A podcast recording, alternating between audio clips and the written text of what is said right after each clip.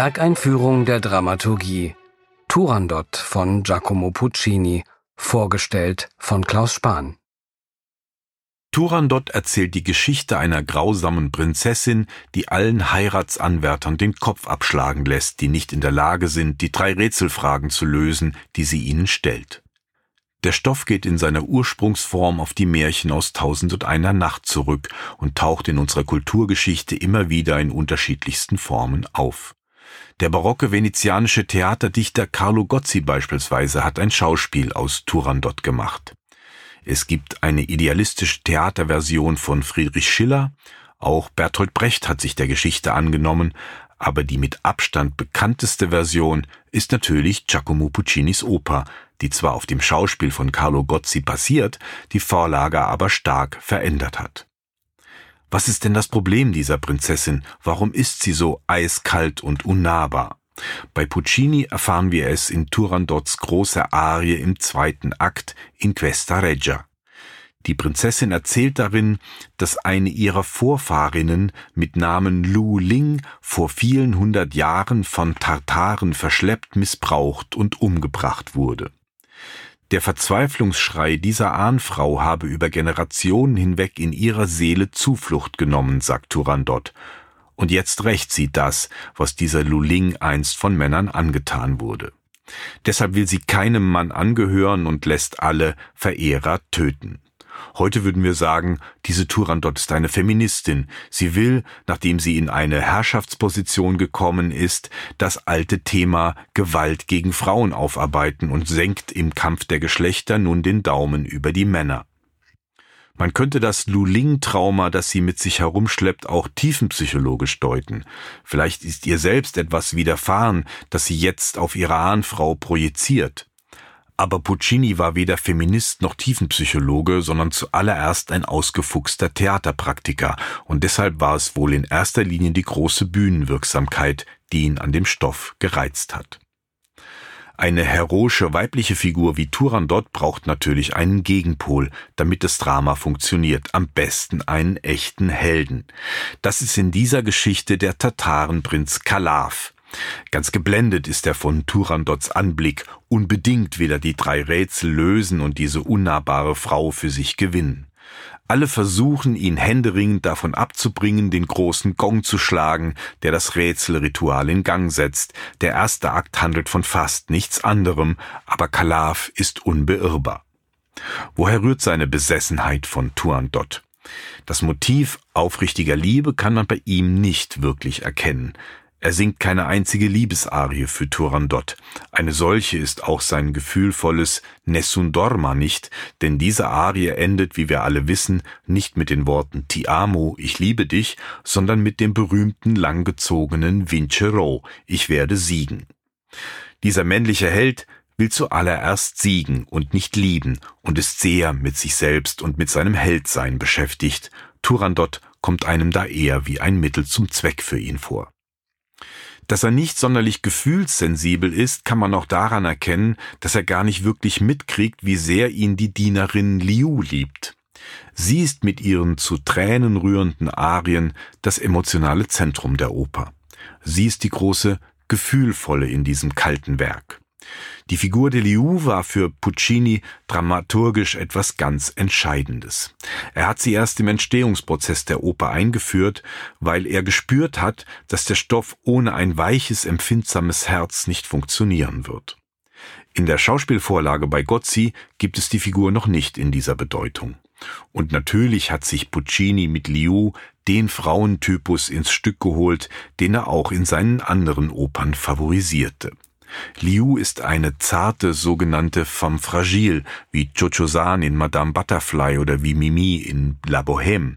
Eine liebes- und leidensbereite Frau, die den Opfertod stirbt und alle Empathie des Publikums auf sich zieht. Kalaf löst die drei Rätsel. Da Turandot sich ihm aber dennoch verweigert, gibt er ihr eine Chance und stellt ihr ein Gegenrätsel. Wenn sie bis zum Tagesanbruch herausfindet, wie sein Name lautet, will er von seinen Ansprüchen ablassen und freiwillig den Gang zum Schafott antreten.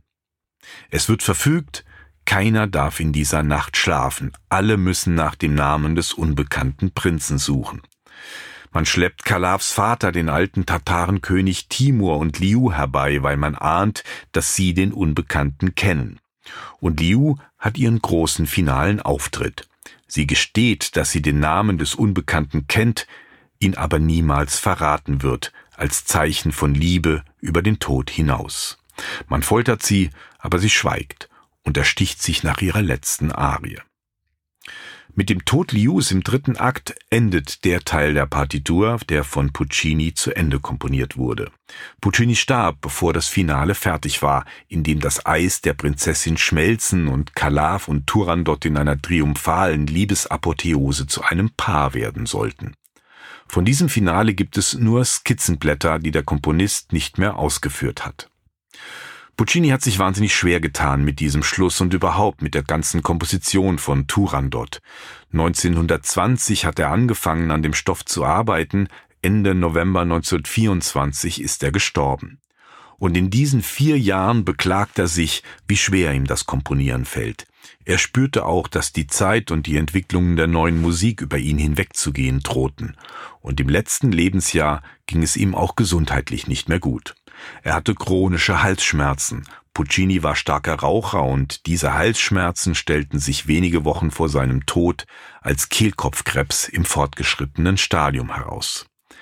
Er begab sich in die Hände eines Brüsseler Arztes, der sein Karzinom mit einer für die damalige Zeit hochmodernen Strahlentherapie zu kurieren versuchte.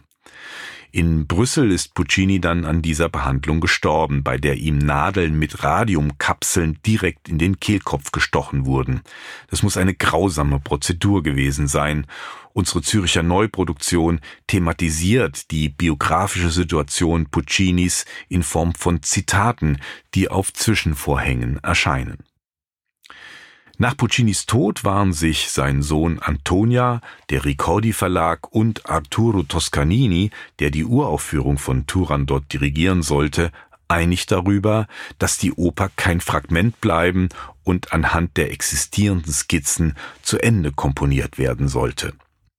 Die Wahl fiel auf den etwas mittelmäßigen Komponisten Franco Alfano, der führte den Auftrag aus, aber das Ergebnis gefiel Arturo Toscanini nicht, und so beschloss er, die Uraufführung an der Stelle enden zu lassen, an der Puccinis Partitur abbrach, nämlich nach dem Selbstmord Lius und dem Trauerzug, der ihm folgt. Arturo Toscanini legte bei der Uraufführung am 25. April 1926 an der Mailänder Scala an genau dieser Stelle den Taktstock nieder, wandte sich zum Publikum und erklärte, hier endet die Oper, weil der Maestro an dieser Stelle verstorben ist. Mit diesem Zitat endet auch unsere Züricher Produktion. Das Leading-Team und der Dirigent Marc Albrecht haben beschlossen, es wie Toscanini zu machen und auf das unbefriedigende Alfano-Finale zu verzichten.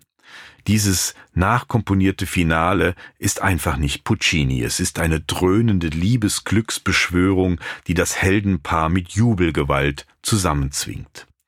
An der Scala wurde gleich in der zweiten Vorstellung nach der Uraufführung das Finale von Franco Alfano gegeben, allerdings ohne Toscanini am Dirigentenpult.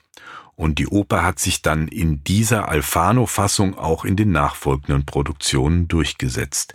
Erst in jüngster Zeit hat man wieder angefangen, diesen Schluss in Frage zu stellen. Diskussionen um den Turandot-Schluss gibt es bis heute auch, weil es eben nicht nur Puccinis Tod war, der die Vollendung verhinderte. Es ist der Stoff selbst, der zu starken Widerstand leistete. Verkürzt könnte man sagen, das finale Scheitern ist bereits in der Anlage des Librettos vorprogrammiert. Je länger der Komponist seine Turandot in eine männerfeindliche Unnahbarkeit einbetoniert, desto unmöglicher wird es ihm, sie am Ende aus dieser Panzerung wieder zu lösen. Immer wieder kommt Puccini in Briefen an seine Librettisten auf das Problem des Schlussduetts zu sprechen. Wie eine Bombe soll diese Liebesvereinigung einschlagen, aber wie das musikalisch gehen soll, bleibt bis zu Puccinis Tod offen.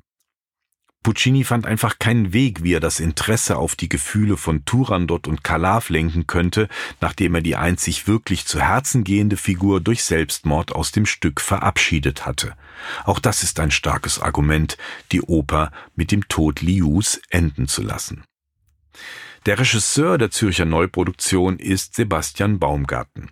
Er nimmt in dieser Oper stark die Stimmungslagen der Entstehungszeit von Turandot wahr, also die unruhigen Zwanziger Jahre des vergangenen Jahrhunderts. Der Erste Weltkrieg steckte den Menschen auch in Italien noch in den Knochen. Die Zeit war geprägt von politischen und sozialen Unruhen, die hochaggressive, aufgeheizte Stimmung spiegelt sich in Turandot beispielsweise in den Chorauftritten des ersten Aktes wider, in denen das Volk geradezu hysterisch schwankend gezeigt wird. In einem Moment ruft es frenetisch nach dem Henker, im nächsten bittet es um Gnade oder singt verträumt den Mond an. Die ersten beiden Dekaden des 20. Jahrhunderts waren in Italien auch die Ära der Futuristen, einer Avantgarde-Bewegung, die das Zeitalter der Maschinen heraufbeschwor und einen Kult der Geschwindigkeit propagierte. Auch davon scheint Turandot nicht unbeeinflusst. Puccini selbst liebte die Maschinen und die Technologien der anbrechenden Moderne. Er war ein leidenschaftlicher Automobilist und besaß eine ganze Flotte pfeilschneller Motorboote. Und tatsächlich ist Turandot eine Oper, deren Tempo immer wieder auf kaltmechanischer Rhythmik aufbaut, in der die Erregungskurven rasant hoch und wieder heruntergefahren werden. Kaleidoskopartig sind die Bilder der Märchenhandlung mit scharfen Kontrasten aneinandergeschnitten, wie etwa auch der Kubismus in der bildenden Kunst in dieser Zeit mit Schnitt, Fragmentierung und surrealer Verschiebung arbeitet. Dem hat Sebastian Baumgarten mit seiner Inszenierung Rechnung getragen. Wer Regiearbeiten von ihm kennt, der weiß, dass er ein Künstler ist, der für ein assoziationsreiches, kraftvolles, sehr formbewusstes Bildertheater steht. In seiner Turandot ist alles bigger than life, größer und surrealer als die Wirklichkeit. Sich dieser Bildermaschine hinzugeben, die gar nicht alle Fragen beantworten will, die sie aufwirft, ist ein großes musiktheatralisches Vergnügen.